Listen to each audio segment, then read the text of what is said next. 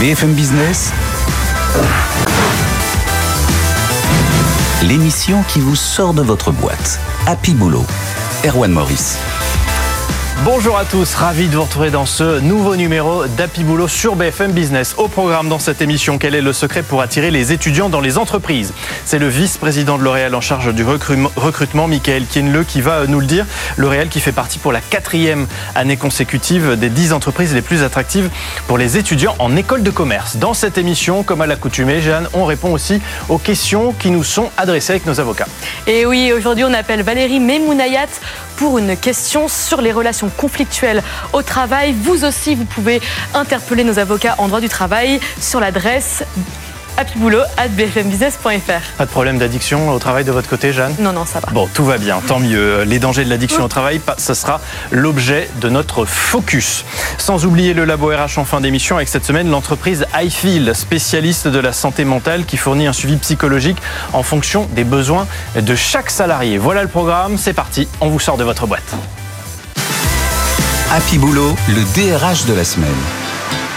Pas toujours simple hein, d'attirer dans son entreprise euh, les candidats tout juste sortis euh, des écoles de commerce parce qu'ils ont bah, généralement l'embarras du choix, c'est vrai, surtout quand ils sortent des plus grandes écoles. Et pourtant, bah, il y a des entreprises françaises euh, qui se retrouvent régulièrement tout en haut des listes de souhaits de ces étudiants. Et c'est le cas de L'Oréal, entreprise que nous recevons aujourd'hui. Bonjour, Michael Kinle. Bonjour, Vous êtes le vice-président en charge du recrutement du groupe L'Oréal.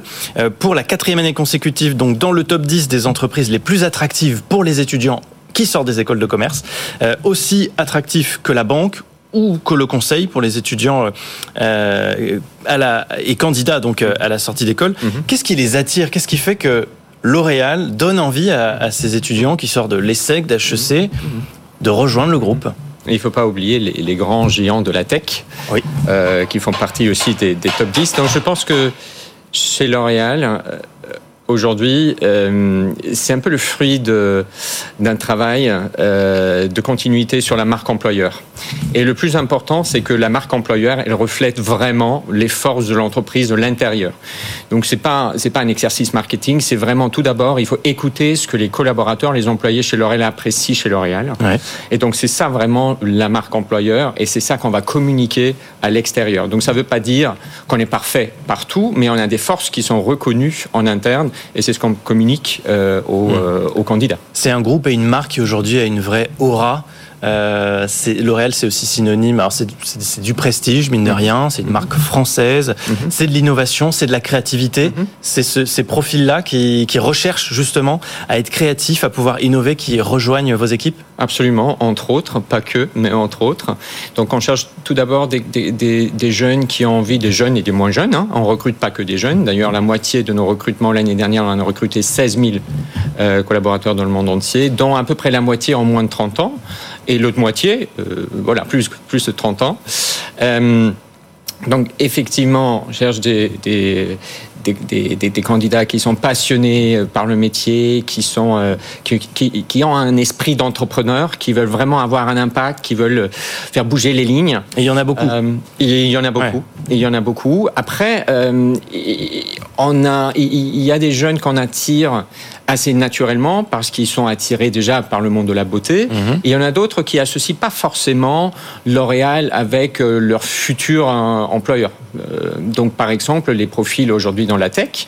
Donc mhm. L'Oréal depuis quelques années on a, on a vraiment on est très très actif. En fait il y a des profils tech qui se laissent séduire aussi par une entreprise comme L'Oréal parce que justement ils ont ils vont avoir la possibilité euh, d'innover, d'être créatif aussi à leur niveau. Absolument, absolument. Mais c'est un peu plus de travail en termes de communication parce que justement ces profils-là associent pas forcément L'Oréal forcément avec avec la tech. Donc il faut expliquer ce, ce que c'est la beauty tech mhm. par exemple et le rôle que ces jeunes et moins jeunes peuvent jouer euh, au sein de L'Oréal dans le domaine de la beauty tech par mhm. exemple. Et parce qu'il y a une guerre des talents aussi dans la tech. Euh, donc quand on est L'Oréal, d'autant plus il faut se différencier et montrer que quand on a un profil euh, scientifique, tech, on, a des choses à faire aussi dans un groupe comme celui-là. Tout à fait. Et comment vous faites alors pour euh, le démontrer? Bah, On a par exemple euh, la dernière grande campagne qu'on a lancée s'appelle Tech Testimonials. Donc on a choisi six collaborateurs qui aujourd'hui travaillent dans le domaine de la tech, de l'IT, des opérations. Et ils parlent euh, de leur travail, euh, de l'impact qu'ils ont euh, dans leur dans leur travail, dans le monde de la tech au quotidien, et puis ça d'une façon extrêmement authentique et vraie. Et c'est ça qui est super important, l'authenticité et la sincérité.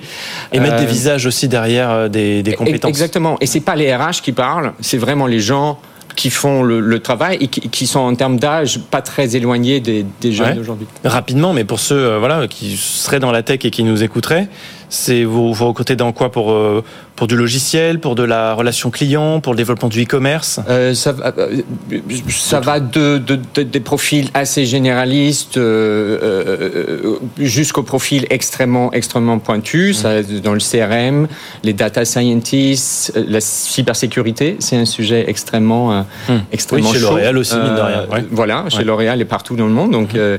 et dans les autres grands groupes aussi. donc ça veut dire en on cherche un petit peu partout les mêmes profils, d'où ce marché qui est extrêmement compétitif et c'est pour ça qu'il faut se différencier. Michael Kienle, euh, ce que veulent aussi euh, les jeunes qui arrivent sur le marché du travail désormais, c'est des perspectives. Euh, quand ils arrivent dans une entreprise, ils veulent pouvoir se projeter, non pas à un ou deux ans, mais peut-être à plus. Et pour ça, il faut leur offrir des perspectives d'évolution, sinon ils partent surtout dans la tech parce qu'ils ont toute liberté de trouver du travail ailleurs, aucune difficulté. Quelle perspective d'évolution vous vous offrez aux jeunes talents? Je pense aujourd'hui, ce qu'ils cherchent avant tout, c'est d'apprendre. Euh, et effectivement, euh, l'apprentissage et l'évolution, c'est très lié. Donc nous, chez L'Oréal, ce qui est important, c'est euh, un des leviers importants pour le développement personnel et, et, et le développement professionnel, c'est la mobilité. Mhm. tous les 2-3 ans... Ça, c'est une demande En règle C'est une, une, demande très très forte. C'est une demande très très forte. Mais ça a toujours été, ou ça a toujours fait partie de notre ADN, justement, de donner les responsabilités dès le premier jour. Et puis, après 2-3 ans, d'être mobile c'est-à-dire de changer le job, de changer même la fonction, de changer le pays, de changer la division. Et c'est pour ça que moi, par exemple, je suis resté 24 ans euh, chez L'Oréal. Donc en 24 ans, j'ai eu 9 jobs différents. Et ça, c'est à peu près la moyenne chez L'Oréal. Et ça permet de limiter le turnover aussi, qui est un peu le, cauchemar des boîtes qui veulent euh, avoir de la stabilité pour justement Exactement. innover. C'est l'outil numéro un euh, pour la retention des talents. D'un mot, mais sur l'engagement environnemental, est-ce que vous avez la sensation, quand vous faites passer des entretiens d'embauche avec vos équipes RH, qu'aujourd'hui, c'est une priorité pour euh, ces, ces nouvelles recrues? Absolument. Le sens la recherche du sens euh, est extrêmement important, le, purpose, comme on dit en anglais. Euh, Avant le salaire, parce qu'il y a cette émission sur BFM Business présentée par Laure Closier, euh, Recherche Talent, mhm. où ce sont des, des, des jeunes étudiants justement qui font passer un entretien à un patron, et souvent on se rend compte qu'ils questionnent le patron sur l'engagement environnemental plus que sur le salaire, la rémunération. On a l'impression que ça les intéresse beaucoup moins. Hmm. Quand on regarde les statistiques, par exemple, dans Universum, euh, on a aussi une, liste avec les critères principaux des jeunes aujourd'hui qui recherchent un job. Et ce qui est très très étonnant, effectivement, on parle beaucoup de diversité, on parle beaucoup de, de RSE, etc. Mais le critère numéro un reste quand même le salaire. Ah, quand même. quand même, on continue à regarder combien on sera payé à la fin du mois. Exactement. Euh, il nous reste une minute, Michael Kienle, pour mieux savoir quel manager vous êtes. Marianne vous nous amène tout de suite la boîte du DRH qu'elle va euh, déposer devant vous. Je vous invite à piocher euh, un premier papier, une phrase à compléter pour savoir un peu mieux quel DRH vous êtes. Dans ma boîte, je m'oppose à toute forme de racisme, toute forme de manque de respect, toute forme de, de tout ce qui est à l'encontre des valeurs humaines euh, de, de, ma boîte. Ça, vous avez déjà eu à être confronté à ce genre de situation? Heureusement, très très rarement, mais ça peut arriver, effectivement. Allez, un dernier papier. Dans votre boîte. Dans ma boîte, je dors tranquille quand tous les collaborateurs sont heureux, épanouis et euh, et, heureux. Et ça, vous, donc vous dormez tranquille ou pas? De plus en plus. Ouais, c'est vrai. bon, bah c'est plutôt bon signe. Merci beaucoup. Merci, d'avoir été avec nous. Tout de suite, on vous retrouve, Jeanne, pour appeler notre expert, les réponses à vos questions. Happy Boulot, coup de fil à l'expert. Et on appelle tout de suite Valérie Memounayat pour répondre à cette question conflictuelle au travail que je vous lis. En open space, on a entendu l'un de nos managers élever la voix sur une collègue en lui reprochant de ne pas atteindre ses objectifs. Elle était en larmes, elle est fragile et nous fait de la peine. Notre manager, lui, est caractériel mais très humain. Que peut-on, doit-on faire? Alors, c'est une question euh, relativement complexe et très humaine, euh, puisque vous décrivez une situation qui est en elle-même euh, sophistiquée et nuancée. vous avez une collègue en souffrance, vous avez un manager qui peut éventuellement avoir un comportement sous-polaire, vous n'accusez finalement personne, mais vous mettez le doigt sur une situation de souffrance. Aujourd'hui, il faut absolument agir face à une situation de souffrance d'un ou d'une collègue, parce que les conséquences, si cette souffrance n'est pas prise en charge, peuvent être dramatiques et on peut se les reprocher. Donc, il faut faire un signalement au RH et les RH se chargeront soit du relais auprès de la médecine du travail, soit du relais auprès du manager. Maintenant, si vous êtes une équipe soudée qui connaissait bien ce manager et l'appréciez, vous pouvez aussi aller voir le manager, lui dire en quoi la manière dont il s'est comporté euh, vous a heurté et en quoi il peut éventuellement remédier à la situation par des excuses ou lui-même par un relais à la RH attirant leur attention sur le fait qu'il faut trouver une solution qui n'est pas forcément psychologique, qui peut être aussi juridique si la personne n'est pas à la hauteur de ses fonctions. Car laisser en fonction une personne qui n'est pas adaptée à son poste d'emploi fait souffrir de la même manière qu'un harcèlement véritable, même si ce harcèlement n'existe pas. Merci Valérie Memounayat, associée, fondatrice de HMS Avocats. Écrivez-nous vous aussi pour interpeller nos avocats en droit du travail sur l'adresse happyboulot.bfmbusiness.fr. Happy Boulot, le focus RH. Bon, il existe de nombreuses formes d'addiction, hein, mais y compris celle au travail, et cela peut être plus dangereux qu'il n'y paraît. On en parle dans notre focus avec nos deux invités que j'accueille. Bonjour Wafa Amal. Bonjour. Vous êtes la PDG fondatrice de Will Elevate. Euh, vous formez les, dirigeants au leadership, mais si vous êtes là, c'est surtout pour un, témoignage. En réalité, témoignage sur votre vie antérieure, puisque vous, êtes une ancienne accro euh, au travail. Vous allez nous raconter ça. Et nous sommes aussi avec Hélène Valentin. Bienvenue. Bonjour. Psychologue du travail. Euh, l'addiction au, travail, c'est quelque chose qu'on arrive bien à, à déceler, à cerner aujourd'hui, à prévenir aussi? Oui, tout à fait on arrive bien à en cerner les principales conséquences. Et puis, euh, il existe deux grands types d'addiction au travail mhm. qui toutes les deux sont, euh, comment dire, des comportements automatiques qui sont liés aux émotions qu'on éprouve. Dans le premier type d'addiction, c'est l'émotion positive, on aime travailler, ça nous procure du plaisir. On est galvanisé. Exactement, et quand on s'arrête, on ressent les effets du manque, comme un peu avec une substance en fait. Donc ça c'est la première... Euh, Là c'est le premier type. Et le deuxième type, bah, c'est l'émotion négative. C'est pour lutter contre sa culpabilité, pour se rassurer qu'on va travailler davantage, en faire plus. Mmh. Donc finalement, dans les deux cas, quand on parle d'addiction au travail, on parle en fait d'un engagement maximum de la personne. Et, euh, Hélène Valentin, psychologue du travail, vous avez en face de vous Wafa Amal, euh, que, que j'ai que j'ai présenté. Euh, Wafa, vous étiez consultante en banque à l'époque, une vraie accro au, travail, on peut le dire, puisque dans des témoignages que vous avez déjà faits, vous racontez que vous pouviez travailler jusqu'à 70 heures par semaine, ce qui est énorme. Euh, vous vous retrouvez dans plutôt le premier cas ou le deuxième cas qui, vient d'être décrit Alors complètement dans le premier cas. Pour vous, c'était du plaisir Pour moi, c'était complètement du plaisir et c'était surtout pas une addiction, c'était juste ma façon d'être normale. Euh, c'est-à-dire que j'ai grandi euh, dans une famille où la valeur travail est très très forte, où j'ai vu mon père notamment travailler beaucoup. on m'a beaucoup répété que pour réussir dans la vie, il fallait hmm. beaucoup travailler. Euh, il se trouve que j'étais douée en plus, donc ça marchait. J'étais récompensée et reconnue par, eh pour mon travail. Euh, ce qui me permet de faire classe prépa euh, maths physique pour être ingénieur. Et pour ceux qui connaissent pas ce système-là, les classes préparatoires, c'est un système où on met un peu notre vie entre parenthèses pendant deux ans pour espérer avoir une école à l'issue de ces deux ans. C'est maths sup, maths p. Exactement. Et c'est en arrivant sur le marché de l'emploi que tout naturellement, je garde cet état, cet état d'esprit où j'aime travailler, où je suis récompensée, où je suis reconnue pour ce que, pour ce que je faisais. Bien sûr. Et du coup, j'étais complètement dans le premier cas que décrit Hélène.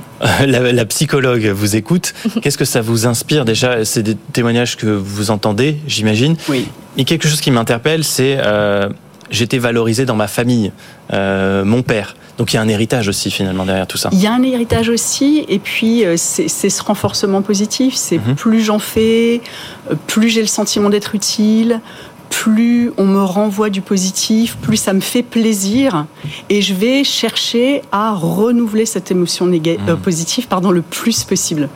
Et c'est ça qui va faire que je vais m'engager davantage dans mon travail. Et est-ce qu'on a envie, enfin, est-ce que vous, Wafa, vous aviez envie de montrer que vous travaillez beaucoup en disant ah, tiens bah, aujourd'hui euh, j'ai bossé 17 euh, heures euh, demain j'ai voilà mon programme et tout ça. Ou au contraire c'était quelque chose qui était normal et, et, limite que sur lequel vous ne communiquez pas beaucoup? Alors moi c'était quelque chose de normal. C'est encore une fois c'était la façon normale d'être et d'être au travail. J'étais pas dans le savoir-faire j'étais plutôt dans le j'étais pas dans le faire savoir mais j'étais plutôt dans le savoir-faire. Mhm. donc c'était ce qui m'importait. J'aimais résoudre des problèmes complexes. J'aimais le goût du challenge, j'adorais le sentiment de dopamine que ça procurait en moi et c'était plutôt ça qui m'animait bien sûr quand j'avais la récompense qui venait euh, euh, de la part de mes managers, c'est quelque chose qui me boostait euh, c'était plutôt ça. Ah parce qu'on est encouragé en plus de ça. Il y a un effet chimique aussi. Hein. C'est comme une comme une addiction quand l'alcool, le tabac, le chocolat pour les addictions un peu plus sympas, mais ouais, on ne peut plus s'en passer. C'est ça. Mm. Et quand on arrête, on peut même ressentir les effets du manque, hein, comme avec mm. une substance. Il y a un profil type qui a été dressé par l'Institut national de recherche et de sécurité, l'INRS. Les personnes qui seraient euh, vraisemblablement les plus euh, facilement euh, addictes au travail, les femmes, cadres de 38 ans en couple avec des enfants. Est-ce que vous vous reconnaissez là-dedans? Alors, je me reconnais complètement là-dedans, sauf pour la partie couple et avec enfant. Euh, on n'est pas forcément femme avec enfant euh, pour être addict. Euh, on peut tout simplement avoir une, ce qui était mon cas en tout cas, j'avais ce besoin limite viscéral de contrer un peu toutes les, tous les stéréotypes de genre que je pouvais entendre, toucher, sentir dans la société. C'est une manière de se prouver aussi, de, dire quand on est une femme, on peut faire aussi autant, voire plus qu'un homme. Exactement, jusqu'à ce que limite on arrive à une situation où on se définit par son travail. Mais ça, vous en avez conscience au moment où ça arrive ou c'est après coup que vous le réalisez? Alors j'ai mis beaucoup de temps à en avoir, euh, à en prendre conscience. Euh, il y a eu plusieurs signaux. Euh, le premier signal fort que la vie m'envoie, c'est un matin en 2014 où je me réveille avec une grosse douleur au ventre. Mmh. J'arrive à l'hôpital et là, j'apprends que je dois être hospitalisée pour une opération bénigne mais urgente.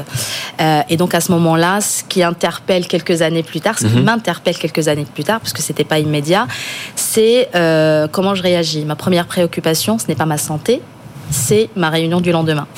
Quand on me demande de prévenir quelqu'un, qui est-ce que j'appelle c'est pas mes parents, c'est pas mon copain, pas le patron quand même. mes frères, c'est mon patron, effectivement.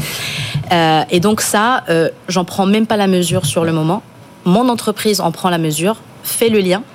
Euh, m'oblige à prendre des, des, à, prendre des, de nouvelles mesures, à ralentir, etc. Mais moi, je prends pas la mesure de la chose. Je m'arrête là-dessus parce que c'est intéressant. C'est votre employeur qui vous dit maintenant stop. Oui. Il faut que tu t'arrêtes. Est-ce que les employeurs sont conscients de ça Ou est-ce qu'ils ont tendance à dire Mais c'est génial d'avoir un, un, profil comme ça dans, dans l'entreprise qui ne compte pas ses heures, qui est euh, très efficace Comment, comment ça se passe? En fait, on a les deux cas et les deux types de clients. Euh, c'est toujours super d'avoir des salariés qui sont euh, dans un bon engagement. Mais là, ce que nous décrit Wafa et ce qu'elle décrit très bien, hein, c'est un engagement qui est maximal, mhm. où je mets toute mon énergie sur tous les sujets que je traite. Et nous, euh, quand on accompagne, et notamment les dirigeants, parce que vous vous rendez bien compte que quand c'est un dirigeant qui est dans ce type d'engagement-là, c'est assez critique pour l'entreprise. Hein, euh, on déclenche davantage de burn-out. Mmh. Euh, l'idée, nous, c'est de, à travers une méthodologie de prise de recul, de les faire passer de cet engagement maximum à un engagement optimal. Un engagement dans lequel on retrouve le sens de ce qu'on fait, de nos objectifs, de nos enjeux et surtout des émotions positives à transmettre. Est-ce qu'on peut pour autant être euh, addict au travail sans que ce soit dangereux sans qu'on mette sa santé en danger, euh, sans que ce soit mal, ou vraiment quand on est addict, c'est que c'est que ça va pas? Alors. Euh, comme l'expliquait très bien Wafa, c'est difficile de prendre conscience des limites en fait de l'engagement qu'on met en place. Mais qui dit addiction dit un côté excessif et un côté excessif a toujours des conséquences conséquences sur euh, euh, le, comment le temps personnel, le temps personnel, euh, conséquences sur la fatigue, conséquences relationnelles, parce que ça a des effets relationnels aussi. Vous Épuisement. Aviez, pardon, mais vous aviez eu, Wafa, vous l'occasion d'en parler à un, un psy, une psychologue du travail bah, C'était normal. Donc j'ai pas identifié que c'était un problème. Donc non. Par contre, c'est quoi le déclic alors? Le déclic, c'est quand euh, j'arrive à faire un burn-out à un moment, donc le, système atteint mhm. ses limites, mhm. et donc là, je suis obligée de faire un, diagnostic profond. Je suis accompagnée, donc euh, et dans le cadre de la thérapie, ce que je comprends très très vite, c'est que j'ai tout mis dans mon boulot, j'ai tout mis dans le travail. Euh, quand j'étais avec ma famille ou avec mes amis, ce qui se passait, c'est que j'étais là physiquement, présente physiquement, mmh. mais absente psychologiquement. La tête dans les mails. Exactement. Euh, c'est marrant parce que il y a des gens qui me disent, mais ça t'arrivait aussi d'aller aux toilettes pour euh, checker tes mails et répondre à des textos euh, de, du travail? Oui, ça m'est déjà arrivé. Mmh. et donc, le fait de ne pas être là psychologiquement pendant ces moments-là ne permettait pas de se ressourcer. Et à côté de ça, bah, je pensais être épanouie, mais en fait, en vrai, je m'étais abandonnée. Ah J'avais abandonné toutes mes passions. Et comment on arrive à un sevrage finalement? Comment est-ce qu'on arrive à se, couper de ça, à prendre conscience et puis à ne pas retomber dedans? Parce que maintenant, vous avez une nouvelle carrière professionnelle. Mm. En fait, vous avez changé d'employeur, hein, c'est ça? Alors, euh, il faut il faut passer à autre chose? Pas forcément. Euh, moi, dans mon cas, euh, j'ai euh, effectivement changé de carrière, j'ai complètement shifté. J'ai essayé de faire de cette addiction au travail et du moyen qui me permet aujourd'hui de m'en sortir une force et de le partager avec un maximum de monde, notamment par la création de Wellevate qui a pour ambition de partager ça et d'aider les entreprises à faire des managers d'aujourd'hui des leaders épanouis et performants, mais dans la durée. Dans mon cas, il a fallu vraiment atteindre les limites pour comprendre et ah pour installer le changement. Se mettre en danger pour euh, prendre conscience. Exactement. Euh, je, je, pense que Hélène pourra en parler mieux que moi, mais euh, je pense que la première solution qui, moi, en tout cas, m'a aidé pour éviter euh, ça, c'est d'arriver à remettre du lien entre tous mes domaines de vie, mhm. à retrouver mes passions, à les cultiver et à repasser du temps dessus. D'un mot, Hélène Valentin, d'accord avec ça. Il faut remettre en perspective euh, toute sa vie euh, et le travail, la place du travail dans le reste de sa vie aussi. En tout cas, nous, c'est ce qu'on fait avec les dirigeants qu'on accompagne, c'est-à-dire qu'on prend ce moment-là pour. Vous, c'est les, dirigeants que vous accompagnez. Oui, surtout les dirigeants en entreprise. les prendre ce temps avec eux pour qu'ils puissent prendre suffisamment de recul pour remettre leur objectif en perspective des enjeux de l'entreprise et puis mettre leur énergie sur euh, les moments, les projets qui le nécessitent le plus, les actions sur lesquelles ils ont le plus forte valeur ajoutée et passer justement de cet engagement maximal excessif à un engagement optimum qui leur permet d'être efficace sur la durée. Et ça marche ou pas? Enfin, Quel est le taux de réussite? Ah, ça marche très bien. Ça marche bien. Ça marche très bien. Le fait de prendre du recul, de pouvoir réfléchir à son rôle, de pouvoir réfléchir à ses objectifs et puis retrouver euh, l'épanouissement, retrouver les émotions positives au travail. Donc au patron, euh, manager qui, qui nous écoute, euh, prenez le temps de réfléchir à, à, ça aussi si vous vous sentez concerné. quoi. C'est-à-dire on peut, on peut en sortir sans pour autant avoir à démissionner, avoir à, changer de, de, vie. Juste d'un mot pour, pour terminer, mais est-ce qu'il y a des milieux plus propices que d'autres? Est-ce qu'on retrouve plus des, des profils de, de, la finance, du conseil Est-ce qu'il y a des profils types? Malheureusement, ça touche tout le monde. Ah oui. ça touche tout le monde. Donc il n'y a pas de règle. Donc vigilance, Exactement. peu importe le, le, le, type d'emploi qu'on a et de milieu dans lequel on travaille. Merci beaucoup en tout cas euh, pour ces analyses et pour ce témoignage. Euh, Wafa Amal, PDG fondatrice de Well Elevate et euh, Hélène Valentin, psychologue du travail. Merci d'avoir été avec nous. Merci. suite, Merci. C'est l'innovation de la semaine. Happy Boulot, le labo RH. En 4 minutes aujourd'hui avec notre invité Jean Kramars. Bonjour. Bonjour. Vous êtes directeur France d'IFIL, spécialiste de la santé mentale en entreprise, qui fournit un suivi psychologique aux besoins de chaque salarié. Pour qu'on comprenne bien, ça va jusqu'où? Alors, euh, bah, ça va euh, jusqu'à la thérapie classique euh, en ligne. ce qui est intéressant, c'est qu'il y, y a, trois niveaux. Mhm. Le premier niveau, euh, c'est pour aider un maximum de gens à rentrer dans le système. C'est une application sur un smartphone où les gens vont pouvoir rentrer par des jeux, par de l'information. Il y a un côté gamification qui est important pour qu'il n'y ait pas de barrière à l'entrée dans la grande question euh, de la psychologie. Ça, c'est le, premier niveau. Deuxième niveau, on chatte avec un psychologue et le psychologue va identifier parmi la masse des gens qui utilisent l'application ceux qui ont le plus besoin de, support. Le chat, c'est très important parce que c'est les codes de communication actuels. Ça permet aux salariés de retrouver l'historique des communications. Et au fond de pas avoir à prendre mmh. rendez-vous avec le psy au moment où il pose des questions. Donc des psychologues qui travaillent avec vous, avec iFeel Absolument, c'est des psychologues cliniciens qui sont tous euh, sélectionnés, qui sont triés, euh, qui sont des cliniciens, c'est-à-dire qui sont des experts des problèmes de, de, de santé. Ils sont investis, qui sont disponibles. Ils sont investis, ils sont disponibles, ils sont euh, humains, mmh. parce qu'iFeel c'est à la fois super technologique, mais fondamentalement on s'occupe de l'humain, donc c'est des vrais psys. Et le troisième niveau alors? Le troisième niveau, c'est la thérapie classique mhm. euh, en ligne. Tout le travail consiste à éviter de passer à ce troisième niveau, c'est-à-dire à rattraper les gens avant qu'ils ils aient besoin d'un niveau de support très lourd. Il y a beaucoup, beaucoup de solutions hein, pour la santé mentale en entreprise. Aujourd'hui, le risque, c'est de s'y perdre, surtout que vous vous adressez, vous, alors je ne sais pas très bien d'ailleurs, vous adressez directement aux salariés qui peuvent euh, faire appel à IFID de leur côté ou ça passe par l'entreprise On s'adresse aux entreprises. Aux entreprises, donc en fait c'est B2B C'est B2B, c'est une solution pour les entreprises, pour avoir des salariés plus motivés, pour avoir des salariés mieux dans leur hmm. peau, pour éviter le burn-out, pour éviter la dépression, pour éviter l'arrêt de travail. Mais donc c'est une application et un service B2B comme beaucoup d'autres services aujourd'hui autour de la santé mentale parce qu'il y a aussi une prise de conscience bien sûr de, de ce problème. Euh, en quoi vous différenciez? Je pense qu'iFil est, est spécial pour quelques raisons. D'abord, euh, on est les leaders en Europe. On démarre en France, mais on est quand même très gros en Europe. Il y a plus de 200 personnes, des psychologues, des, des technologues, des, euh, des gens qui font de la recherche pour iFeel. On est présent dans une dizaine de hmm. pays. Ça nous donne la capacité d'accompagner les multinationales. Donc, solution éprouvée déjà à l'étranger. Et qui gère plus d'un million de personnes. Donc, la capacité à gérer des grandes entreprises et pas simplement à faire des expérimentations ou des pilotes. Est-ce que vous avez la sensation, euh, sans langue de bois, hein, mais que les entreprises prennent le sujet en main aujourd'hui que de vraiment plus en plus il y a une prise de conscience. De plus en plus. Avant, elle repoussait un peu euh, cette chose-là qui était pas facile. Aujourd'hui, c'est bon, elles sont embarquées. Elles comprennent que c'est aussi dans leur intérêt de. C'est dans leur intérêt d'avoir des salariés en forme et c'est dans leur intérêt d'éviter les coûts financiers de l'arrêt de travail. Combien ça coûte? Comment on fait appel à vous quand on est RH euh, Alors, euh, on me contacte par exemple. c'est un prix qui varie, qui est un prix par salarié et, euh, euh, et par mois. D'accord. Euh, ça dépend de la taille de l'entreprise. Ça dépend forcément de la taille de l'entreprise et du nombre de salariés. Merci beaucoup d'être venu nous présenter euh, cette solution. Jean Kramars, directeur France euh, d'iFeel. C'est tout pour aujourd'hui. Vous retrouvez cette émission, bien sûr, comme toujours, en replay, en podcast sur notre site. Abonnez-vous pour recevoir les nouveaux épisodes. Merci à Flo et Alban qui sont aux manettes en régie. On se retrouve le week-end prochain pour une nouvelle émission. D'ici là, soyez heureux au boulot. Happy Boulot, l'émission qui vous sort de votre boîte.